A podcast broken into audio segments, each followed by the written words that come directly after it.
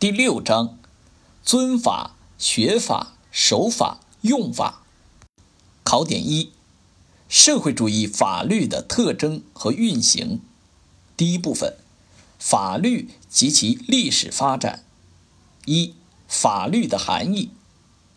第一点，法律是由国家创制和实施的行为规范。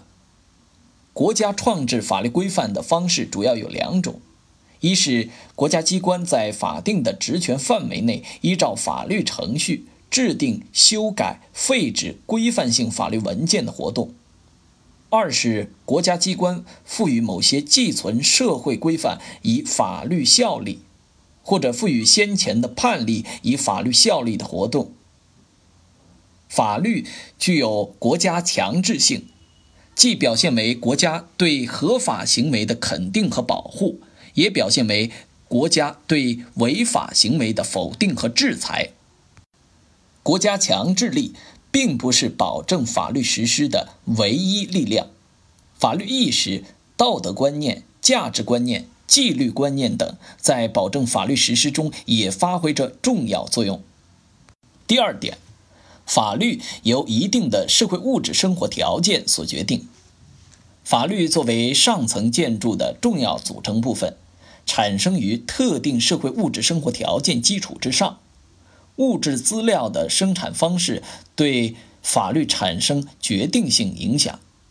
同时，生产力的发展水平也制约着法律的发展程度。第三点，法律是统治阶级意志的体现。法律所体现的统治阶级意志具有整体性，不是统治阶级内部个别人的意志，也不是统治者个人意志的简单相加。法律所体现的统治阶级意志，并不是统治阶级意志的全部。仅仅是上升为国家意志的那部分意志。二，法律的历史发展，除原始社会没有法律外，法律发展史上也相应的先后产生过奴隶制法律、封建制法律、资本主义法律和社会主义法律。社会主义法律实现了对历史上各种类型法律制度的超越。第二部分。我国社会主义法律的本质特征：一、从法律体现的意志看，我国社会主义法律体现了党的主张和人民意志的统一。我国社会主义法律体现了阶级性与人民性的统一。二、从法律的实质内容看，我国社会主义法律具有科学性和先进性。从本质上说，我国社会主义法律更能尊重和反映社会发展规律，具有科学性和先进性。三，从法律的社会作用看，我国社会主义法律是中国特色社会主义建设的重要保障。第三部分，我国社会主义法律的运行。法律的运行是一个从创制、实施到实现的过程。法律制定及立法是国家对权利和义务及社会利益和负担进行的权威性分配。法律的执行及执法、适用及司法、遵守及守法，则是把法律规范转化为法律实践，把法定的。权利和义务转化为现实的权利和义务。一、法律制定及法律运行的起始性和关键性环节。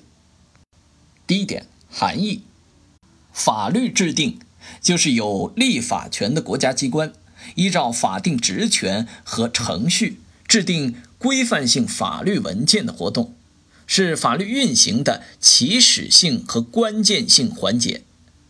我国宪法、立法法等法律对法律制定做了明确的规定。第二点，我国的立法活动必须坚持的原则：立法贯穿公正、公平、公开原则，坚持科学立法、民主立法、依法立法，表达人民的共同意志和诉求。第三点，立法活动必须遵循法定程序。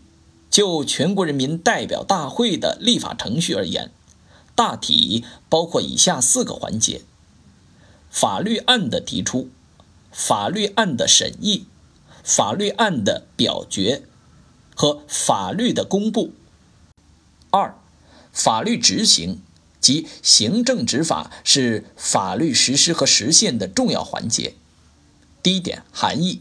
在广义上，法律执行是指国家机关及其公职人员在国家和公共事务管理中，依照法定职权和程序贯彻和实施法律的活动。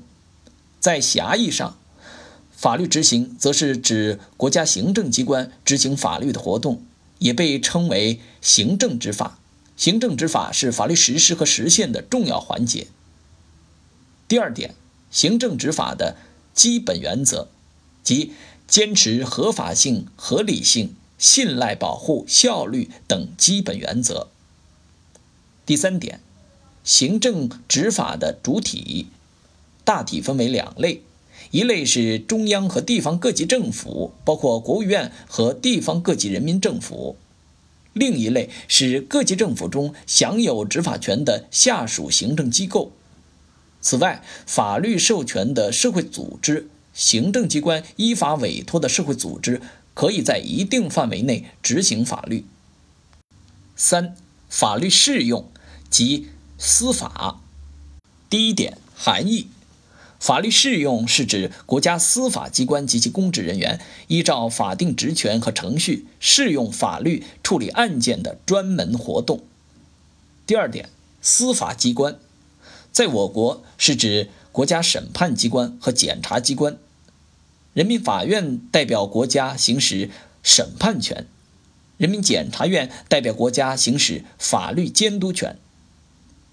第三点，司法机关的职责：人民法院和人民检察院根据法律法规公正司法，保护自然人、法人和其他组织的合法权利，解决法律纠纷。惩治违法犯罪行为，维护法律秩序。